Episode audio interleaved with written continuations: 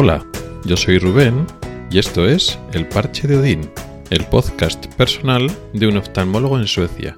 Este es el octagésimo quinto episodio y voy a hablar de selección natural y medicina. Puede sonar un tema complejo o raro o alejado de la realidad, más una elucubración teórico-filosófica que tiene pocas, pocas implicaciones en la práctica, pero quiero a ver si en este episodio demostrar que no, que tiene muchas implicaciones prácticas que en el fondo muchas personas se la han planteado de cierta manera, sin nombrarlo de esta manera, y que en la práctica las soluciones a las...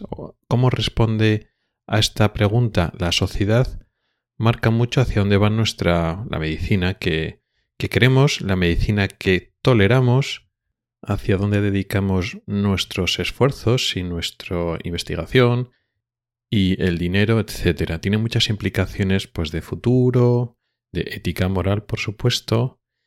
Así que vamos al lío.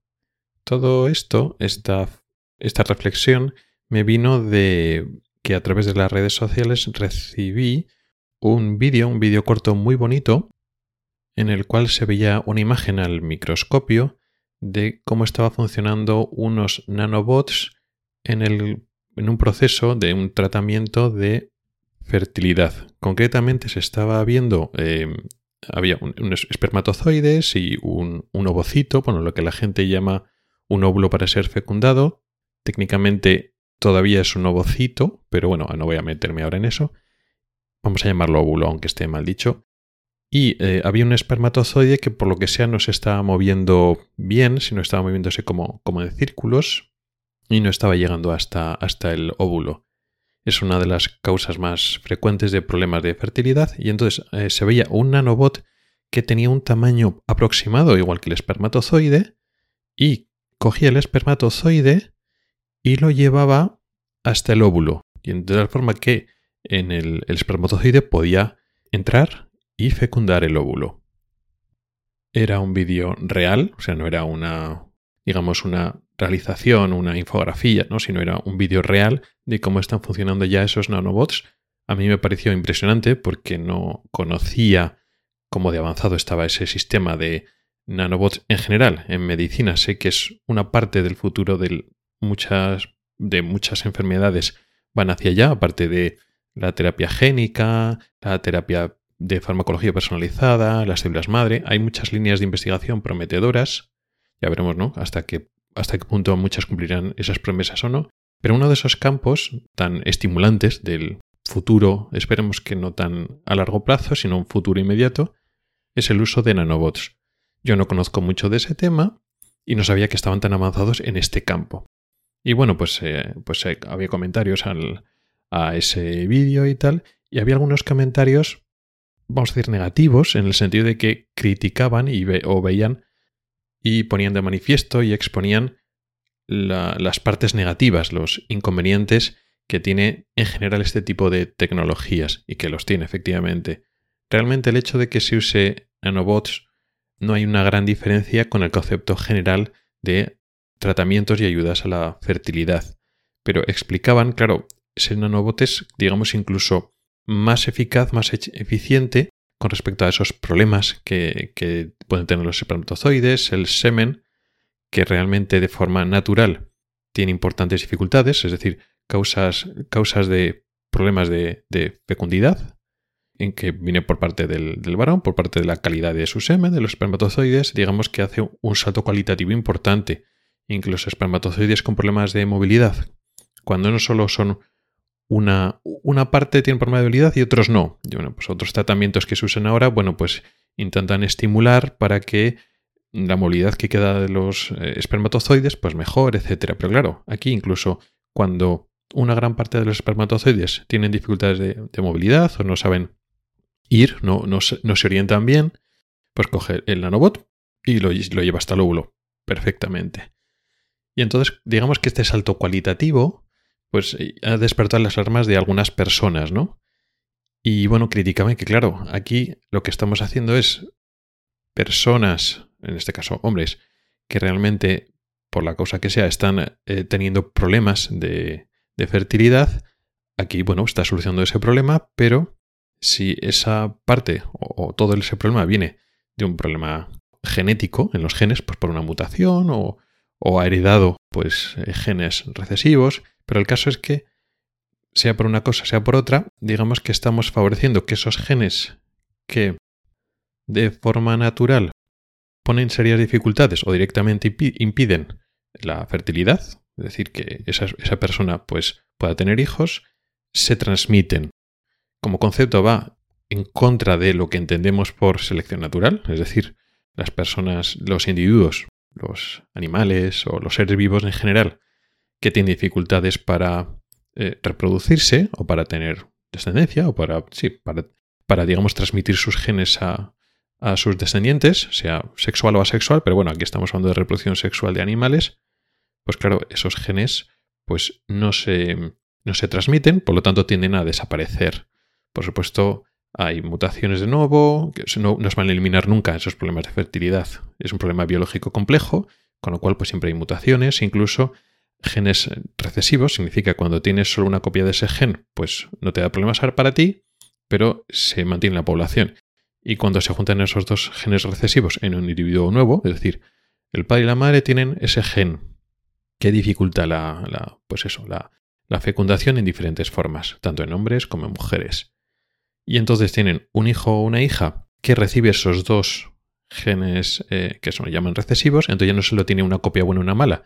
Las dos copias del gen son malas, vamos por decirlo así, pues entonces ese individuo tiene dificultades a la hora de fecundar el hecho de que esas personas que de forma natural, sin ayuda, no podrían tener hijos lo tienen muy difícil, el hecho de facilitárselo a través de la medicina, nanobots o cualquier sistema de los previos, no tan modernos y tan fascinantes, pues lo que haces es favorecer que haya más copias de esos genes. Eso es cierto. Entonces hablan de que, digamos que así, se deteriora la, digamos, la, la genética de la, de la población, el acervo genético, y entonces, claro, están apareciendo cada vez más individuos que de forma natural tienen dificultades para concebir hijos y entonces eso va aumentando en la, en la sociedad. Y pues dicen que es un problema. Y es cierto. Desde el punto de vista meramente biológico es un problema. Eso significa que no habría que hacerlo. Ahí es donde empiezan las, las implicaciones éticas y morales. Pero visto solo desde esa forma, es decir, estamos, hemos, digamos, hecho unos juicios de valor, estamos considerando una cosa muy concreta, que es la fertilidad, etc.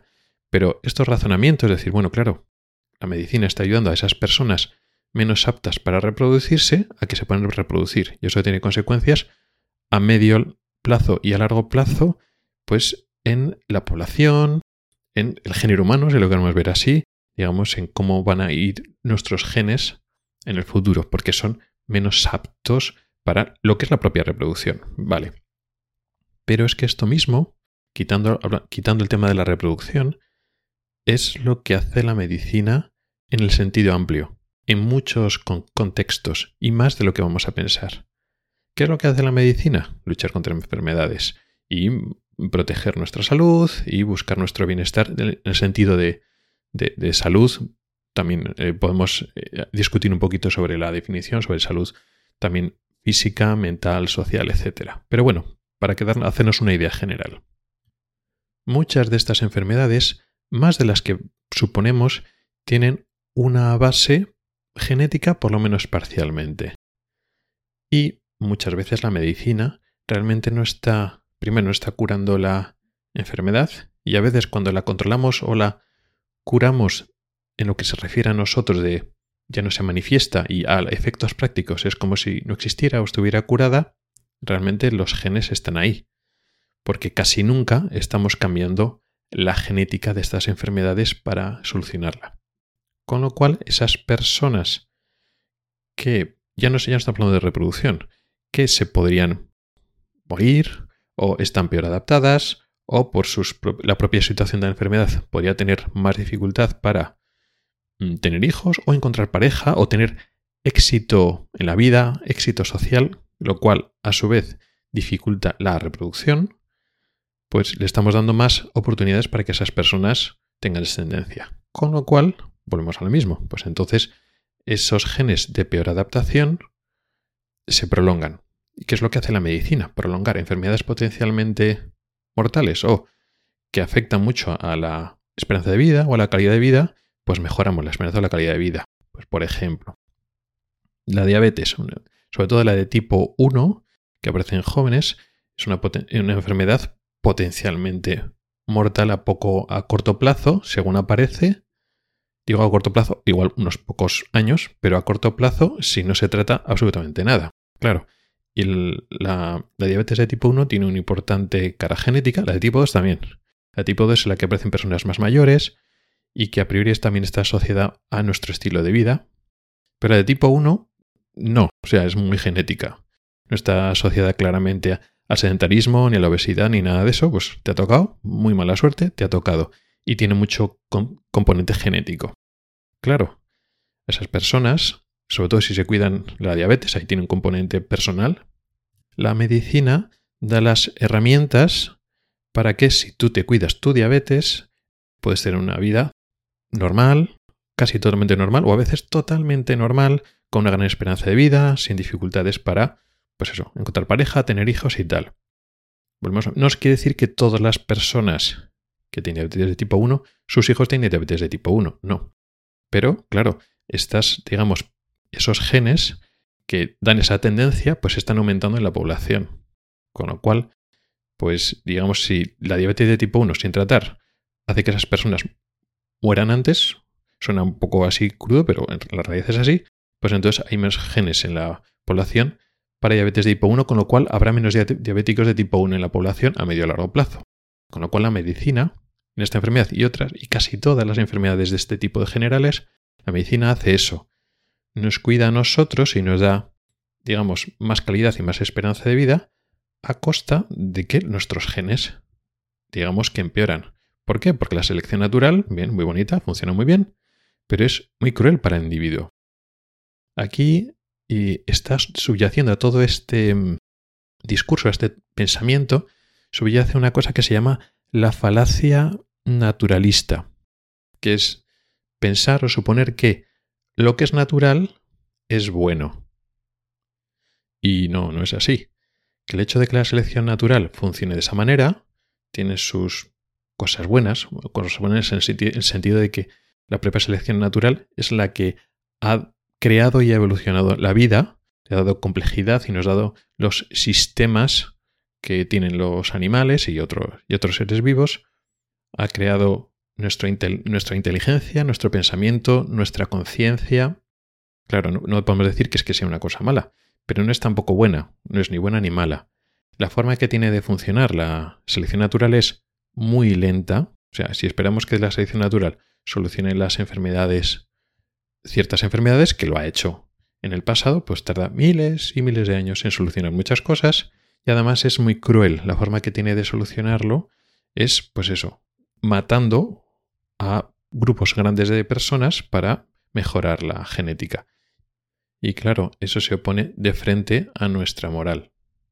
Nosotros no queremos que las personas mueran y nuestra medicina y muchos esfuerzos de lo que es la sociedad de, bienestar se dirigen a que la persona está por delante de los genes. Es decir, nuestro objetivo no es mejorar nuestro pool genético, digamos, la calidad de nuestros genes de la población en el sentido amplio, a costa de los individuos, no. Nosotros queremos mejorar la salud y el bienestar de los individuos y la genética, el pool genético, puede ser una herramienta cada vez más para eso, o sea, el individuo y las personas por encima de pues, estos eh, elementos o estos conceptos mucho más biológicos, mucho más abstractos, que es el acervo genético, es decir, los genes de la sociedad. Realmente el pensar que apoyarse en esa falacia naturalista y pues las personas que no encajan en ese modelo de selección natural de que no son aptos o que tienen dificultades de supervivencia o fecundidad, etc., es muy peligroso pensar lo que es bueno y lo que es malo y basarse en esa falacia naturalista es realmente aberrante si lo llevamos a las últimas consecuencias. Con lo cual, nuestra ética, nuestra moral, se tiene que separar del concepto de selección natural. La naturaleza no es sabia y no es buena. Esos son conceptos bonitos de libros de autoayuda, pero son mentira. La naturaleza lo que es, ni es ni buena ni mala. Y tenemos que analizar los hechos concretos como son. Somos nosotros, los que, seres humanos, que hemos desarrollado una ética y una moral que no deja de ser un concepto nuestro, un concepto hasta cierto punto, un constructo que no existe en la naturaleza, pero creamos nosotros. Y eso no quiere decir que sea malo. La moral de la sociedad nos permite, a través de la solidaridad, protegernos a nosotros mismos y crear un concepto de dignidad humana, protegernos a nosotros de nuestro propio sufrimiento, pero en grupo, no cada uno de forma individual. Eso es fantástico. Pero eso no se basa en la selección natural, ni en lo que trae la madre naturaleza, no, eso, eso no es así. tenemos que decir nosotros lo que es bueno para nosotros y si hemos puesto o queremos poner lo primero delante al individuo y luego después la sociedad, la medicina, todo, digamos, lo que hacemos en conjunto para proteger al individuo, cada uno de, de nosotros como individuos, como nosotros más importante. Como no somos seres sociales, pues también nuestras sociedades, etc. Si lo queremos ver así, pues entonces no tenemos que hacer caso a ese tipo de falacia naturalista y decir, no, las personas que, yo qué sé, tienen miopía, pues no tendrían que vivir o no tendrían que tener esa ventaja porque de forma natural los miopes, sobre todo los miopes altos, pues tienen dificultades de adaptación en la selva para cazar. Ya. Claro, ahí, bueno, como digamos que el uso de, gafas pues es más barato, pues igual pensamos menos y damos más razón a otras personas que tienen un tratamiento más difícil, pero en el fondo es lo mismo. Decir, no, mira, es que de forma natural, la selección natural eh, la estamos estropeando, claro que la estamos eh, estropeando. Digamos que el esfuerzo de la medicina en general y sobre todo de la sociedad de bienestar va en contra del concepto de selección natural. La selección natural lo que hace es mejorar los genes de forma muy lenta a costa del sufrimiento de la muerte de una gran parte de ese grupo de, de animales, ¿no? En este caso, pues nosotros, Homo sapiens, como, como especie animal. Y eso no lo queremos. Pero no deja de ser verdad que los tratamientos que tenemos hasta ahora, como no van a la raíz del problema, aunque mejoramos a los individuos, a medio o largo plazo aumenta la prevalencia de ciertas enfermedades. Es cierto, aunque lo tratamos mejor, vale. Pero eso no quiere decir que lo que estamos haciendo sea mal. Significa que, bueno, que todavía estamos a medio camino. ¿Cuál es el futuro? Ahora lo llamamos terapia génica, pero de forma ideal, solucionar las enfermedades sobre todo yendo hacia su causa. Y muchas de las causas de las enfermedades tienen un componente genético. Incluso muchas enfermedades que entendemos que son del comportamiento también tienen un origen genético. Muchas veces decimos, no, es que lo que es derivado del sedentarismo, lo que es derivado de algunas conductas como por ejemplo el alcoholismo, etc., es una decisión de cada persona. Bueno, eh, luego podríamos hablar del libre albedrío que es muy discutible el concepto de libre albedrío que, tenemos muchos de nosotros cuando, bueno, la biología tiene mucho que decir ahí, pero es que muchas personas demuestran esas eh, conductas que tienen más tendencia a, pues eso, el sedentarismo o al alcoholismo o a ciertas enfermedades que las asociamos al comportamiento y que se supone que la persona elige esos estilos de vida, realmente hay mucha genética por detrás. Pero bueno, ya no me voy a ir ya por esos derroteros que ya es extenderme mucho para el tema de hoy. La conclusión que quiero comentar es que, bueno, en un futuro, la terapia génica, o como se vaya llamando más adelante, la evolución de lo que nosotros ahora entendemos como terapia génica, dará un paso más adelante y entonces solucionará el problema del individuo y además facilitará, digamos, el futuro es decir, iremos disminuyendo la prevalencia de esas enfermedades en el futuro. ¿Y tú qué opinas? ¿Crees que hacemos mal cuando estamos tratando esas enfermedades que lo que hacen es, sí, para alargar o mejorar la calidad de vida del individuo, realmente estamos haciendo que cada vez más personas se pongan enfermas en ese sentido?